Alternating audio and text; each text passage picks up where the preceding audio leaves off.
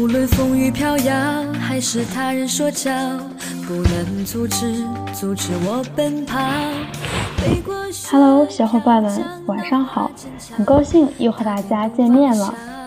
那大家最近复习的怎么样呢？不管如何，我们都要稳住心态，坚持下去。那么今天和大家分享的文章是：稳住心态，掌握方法，做好冲刺准备。有这样一个情况，每年的十月、十一月都有很多的同学开始退出考研大军。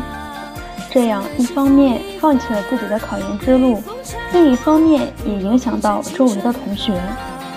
而我们自己要做的是，首先坚定决心，决心的重要性不言而喻。考研复习的开始就始于你的决心，你要么就不考，要么决定考了就不要给自己留后路。一天想着诸如考研这么难，我到底要不要考？复习的时候也找找工作吧，万一复习了我考不上，别人笑话我怎么办？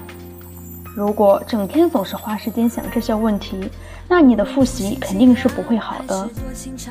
决心考研的过程是心理建设的过程，考研的学生必须有万全的心理准备。一旦你决心考了，就索性什么都不要想了，把考研进行到底。第二，淡定复习。报了院校专业了，很多同学开始着急了。觉得自己的复习还不充足，离目标还有很大差距，或者是觉得不如身边的同学，担心自己没有希望。偶尔有这样的想法是在所难免的，但是不能让这种想法干扰到自己的复习与情绪。它可以适当的转化为激励自己进步的因素。要知道，很多事不是一朝一夕的，都是一个。累积量变质变的过程，与其总是费时间忧虑这些事情，不如多花点时间思考一下自己的复习计划是否合适，为什么没有达到自己预期的目标，自己是否应该调整复习计划，然后静下心来复习。要知道，今天不做点实事，明天照样是没有进步的。第三，乐观面对。复习的过程是很艰难的，期间一定会有低潮期，这时乐观就显得很重要了。有个故事是说，有半杯水，一个人看了说：“哎呀，这水杯有一半是空的。”另一个人看了则说：“太好了，这水杯有一半是满着的。”是啊。当你看到一个水杯有一半是空着的时候，为什么不能想想，其实它有一半是满着的呢？事情的本身并不影响人，人们只受对事物看法的影响。看法本身没有对错之分，但却有积极与消极之分。当你对事物有积极的解释时，你就会寻求解积极的解决方法，然后得到积极的结果。积极的结果又积极地影响你对事物的看法，使之更积极，从而形成一种良性循环。乐观是很重要的一种态度。同学们在考研过程中要学着乐观，学着用乐观的心态去面对一切不可知的困难。第四，一定要对自己有信心。你要对自己有信心，百分百的信心。任何时候都不可对自己失去信心。若是连自己都不相信自己了，你还能要求谁来相信你？你应该是自己最忠诚的信徒，要在考研复习过程中对自己充满信心，甚至是盲从。要坚信自己一定能行，一定能好好复习，一定能坚持下去，一定能最后成功。信心是我们制胜的武器。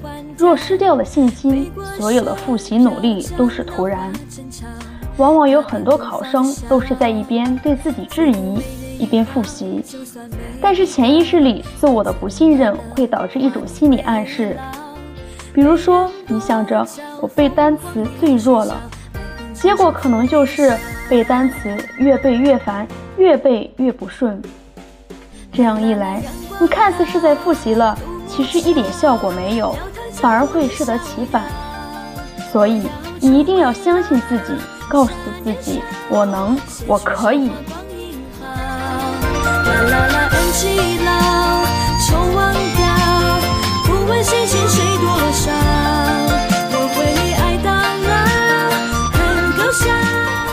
下面再说一下方法：一、制定详细周密的学习计划。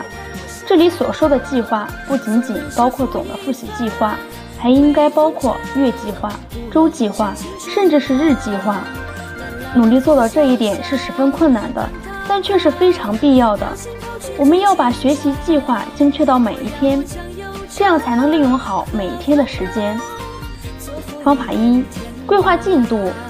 分别制定总计划、月计划、周计划、日计划学习时间表，并把它们贴在最显眼的地方，时刻提醒自己按计划进行。方法二：互相监督，和身边的同学一起安排计划复习，互相监督，共同进步。方法三：定期考核，定期对自己复习情况进行考察。灵活运用笔试、背诵等多种形式。二、分配好各门课程的复习时间。一天的时间是有限的，同学们应该按照一定的规律安排每天的学习，使时间得到最佳利用。一般来说，上午的头脑清醒，状态良好，有利于背诵记忆。除去午休时间，下午的时间相对会少一些。并且下午人的精神状态会相对低落，晚上相对安静的外部环境和较好的大脑记忆状态，将更有利于知识的理解和记忆。方法一：按习惯分配，根据个人生活学习习惯，把专业课和公共课分别安排在一天的不同时段。方法二：按学习进度分配，考生可以根据个人成绩安排学习。把复习时间向比较欠缺的科目上倾斜，有计划的重点复习某一课程。方法三：交叉分配，在各门课程学习之间可以相互穿插别的科目的学习，因为长时间接受一种知识信息，容易使大脑产生疲劳。另外，也可以把一周每一天的同一时段安排不同的学习内容。总之，不管结果如何，只要坚持下来就是胜利。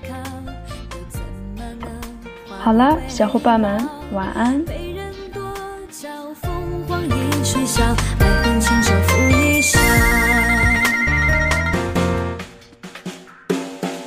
啦啦啦，阳光到，独木桥，庙堂江湖人逍遥。我要成为了，恰年少。